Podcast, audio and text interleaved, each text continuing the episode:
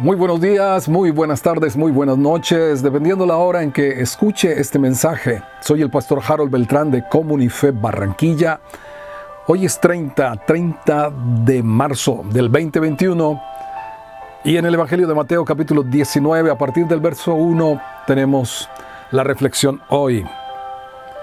Dice, aconteció que Jesús terminó estas palabras, se alejó de Galilea y fue a las regiones de Judea, al otro lado del Jordán, y le siguieron grandes multitudes y los sanó. Entonces vinieron a él los fariseos tentándole y diciéndole, ¿es lícito al hombre repudiar a su mujer por cualquier causa? Él respondiendo les dijo, ¿no han leído que el que los hizo, al principio varón y hembra los hizo, y dijo, por esto el hombre dejará padre y madre y se unirá a su mujer y los dos serán una sola carne. Así que no son ya más dos, sino una sola carne. Por tanto, lo que Dios juntó, no lo separe el hombre. Le dijeron, ¿por qué pues mandó Moisés dar carta de divorcio y repudiarla? Él les dijo, por la dureza de vuestro corazón. Moisés les permitió repudiar a sus mujeres, mas al principio no fue así. Y yo os digo que cualquiera que repudia a su mujer, salvo por causa de fornicación, y se casa con otra adultera, y el que se casa con la repudiada adultera. Bueno, por todas partes, por donde fuera Jesús, las trampas religiosas lo acosaban. Y el divorcio era un tema de controversia en la época de Jesús. Había al menos dos escuelas rabínicas que pulsaban en este tema. Una era estricta, apegada a la escritura, era la menos famosa, y la otra era más laxa y más popular. La primera consideraba como única causal de divorcio el adulterio o la inmoralidad sexual. Mientras que la otra daba licencia por cualquier causa, cualquier razón. Y esa es la pregunta y el tema principal de esta conversación. Era tal que se decía en esta escuela que si se le quemaba el desayuno a la esposa o se le dañaba la cena, era una causal para repudiarla y darle carta de divorcio. Si salía con el cabello suelto, si hablaba con hombres en la calle, si era peleadora y su voz chillona que se podía escuchar en la casa de al lado. Si hablaba mal de los padres del marido, también podía darle carta de divorcio, repudio. Y llegó a decir alguno rabino de esta escuela que si un hombre se podía divorciar a su mujer si encontraba otra mujer que le gustaba más y que consideraba más bella. ¡Qué belleza!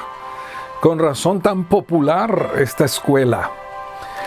Ahora Moisés en Deuteronomio 24, 1 dijo lo siguiente, cuando alguno tomare mujer y se casare con ella, si no le agradare por haber hallado en ella alguna cosa indecente, le escribirá carta de divorcio y se la entregará en su mano y la despedirá de su casa.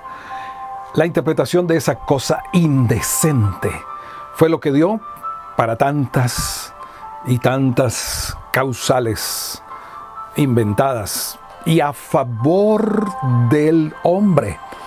Por eso Jesús lo primero que les dice a los fariseos es, ¿no han leído el que los hizo al principio? Varón y hembra los hizo.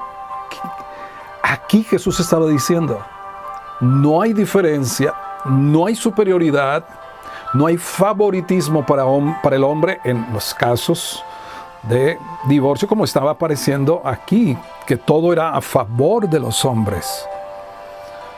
Dios hizo al hombre y a la mujer, varón y hembra los creó, en igual condiciones, a la misma imagen suya, la mismo valor, la misma dignidad. Y dice Jesús, por tanto, el hombre dejará a su padre y a su madre y se unirá a su mujer y los dos serán una sola carne. Así que no son ya más dos, sino una sola carne.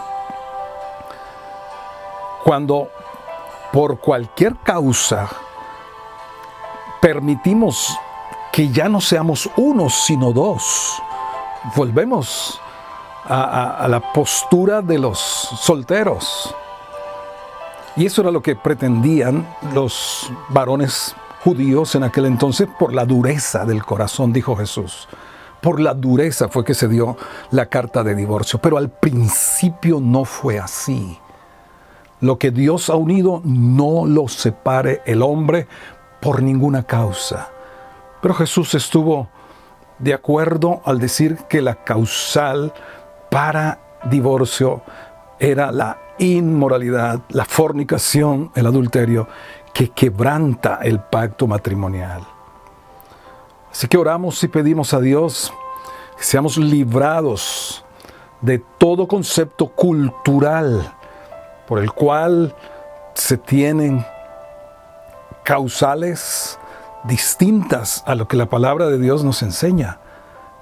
Hemos sido unidos por Él, juntados por Él, y no lo va a separar ninguno de los dos. Señor te bendiga y te guarde.